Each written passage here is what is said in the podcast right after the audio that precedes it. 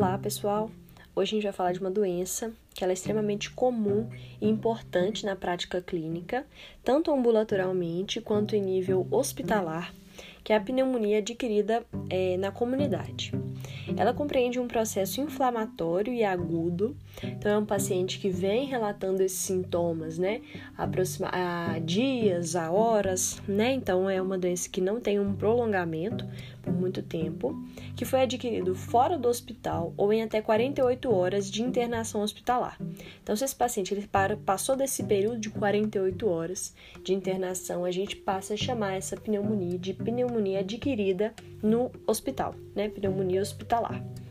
Bom, é, então, quais são os principais agentes etiológicos né, dessa doença? Como que ela acontece? Então, a gente tem alguns patógenos típicos, dentre eles o Streptococcus pneumoniae vai ser o mais importante, o mais comum na grande maioria das faixas etárias, com exceção aí dos neonatos.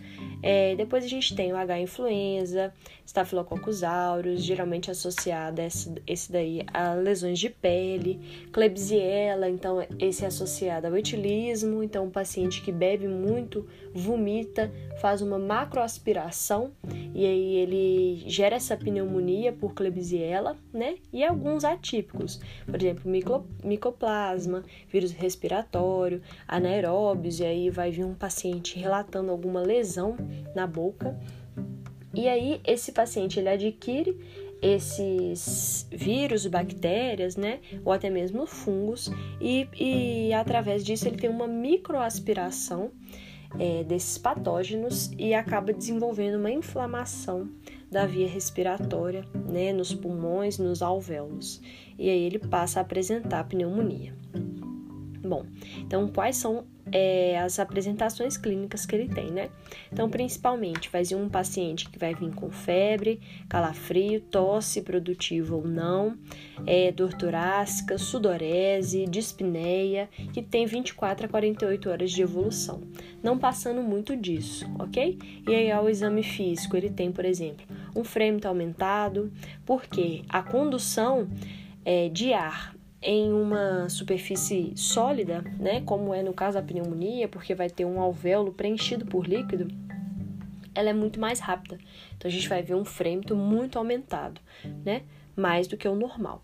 É, às vezes ele pode estar diminuído, então aí vai ser num paciente que já está evoluindo para um derrame pleural, mas assim, se falando de um paciente que está com a pneumonia sem derrame, o frêmito está aumentado, ok?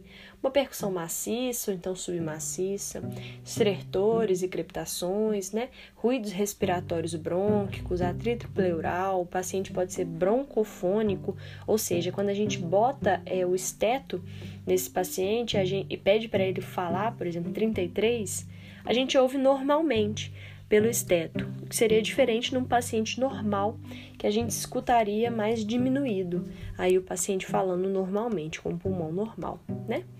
É, e aí tem uma característica que é muito importante, que a gente tem que avaliar muito no paciente que tem pneumonia, que é ataque de espineia.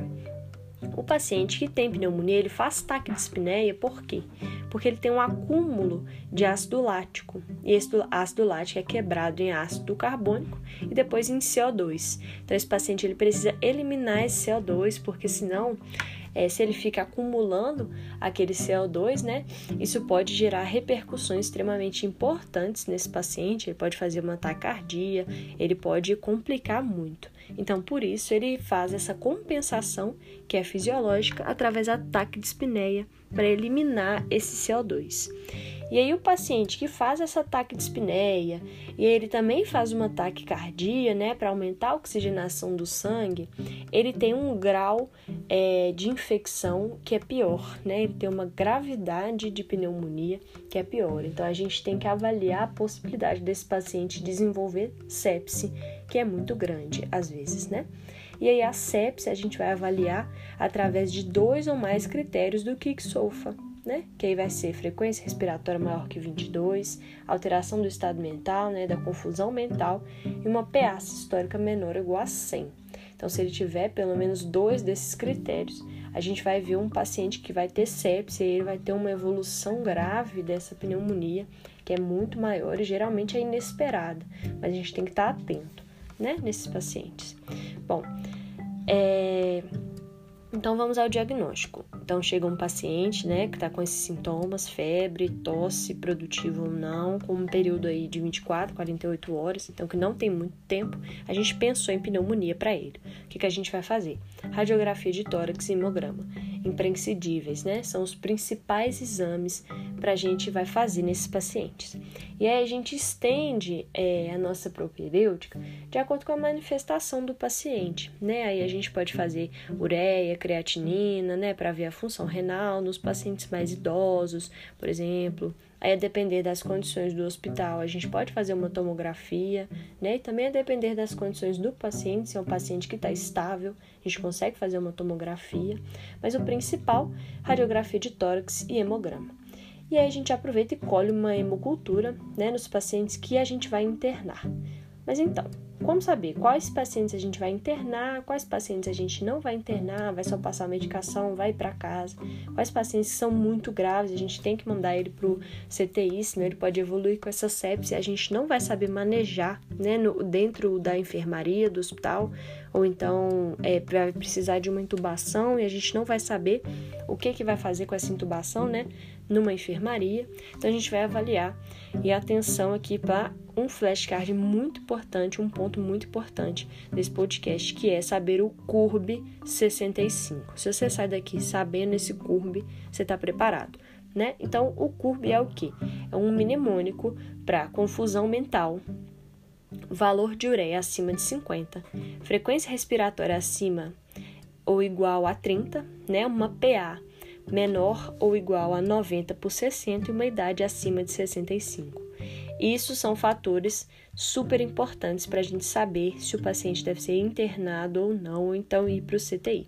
Então, se o paciente ele pontua zero no CURB ou até um, o paciente ele não tem confusão mental, não tem é, ureia aumentada, tem uma frequência respiratória maior que 30, a PA dele tá boa e a idade dele é abaixo de 65, ele é um paciente que pode ser tratado ambulatorialmente. Agora, se o paciente ele tem mais de dois pontos, então, por exemplo, o idosinho, né, 80 anos, que está tendo uma confusão mental, a gente interna ele em enfermaria. E a partir daí a gente vai manejar esse tratamento dele em enfermaria. E se o paciente pontua mais de 3, então ele tem uma PA muito baixa, uma frequência respiratória altíssima, é um idosinho, tá com confusão mental, então a gente vai interná-lo em UTI, porque é um paciente bem mais grave que se a gente tentar manejar ele na enfermaria, a gente não vai dar conta tá ok? E aí, a partir dessa internação, a gente vai guiando o nosso tratamento. Então, se tem um paciente bem, né, que não tem comorbidades, a gente vai administrar beta-lactâmico, ou seja, amoxicilina com clavulanato. E aí tá, esse paciente, a gente reavaliou ele, ele não respondeu bem à amoxicilina com clavulanato. Aí a gente associa o beta-lactâmico ao macrolídeo. Então, o paciente vai passar amoxicilina com clavulanato mais uma azitromicina. A gente associa os dois. Se o paciente ele já vem para a gente em um estado ruim, a gente já vai associar de cara beta-lactâmico e macrolídeo. Então, já de uma vez, a gente nem vai reavaliar, o paciente já vai usar azitromicina e amoxicilina com clavulanato, por exemplo. Ok? E aí, se eu tenho um paciente que ele internou há pouco tempo com a mesma pneumonia, fez uso de antibiótico, e aí melhorou um pouquinho, foi para casa, agora voltou está usando corticoide, é um paciente que tem doenças crônicas, muitas doenças, né? É um paciente mais idosinho, que pontuou com um CURB muito alto, a gente vai administrar uma quinolona nesse paciente, porque a gente precisa cobrir aí agentes etiológicos mais atípicos, né, que são mais importantes e que dão uma pneumonia mais grave. Então a gente vai usar moxi ou levofloxacin, que é o mais importante. Bom, então é, essa aula foi mais para dar uma pincelada do que, que é mais importante na pneumonia para gravar e saber conduzi-la. Então, até a próxima.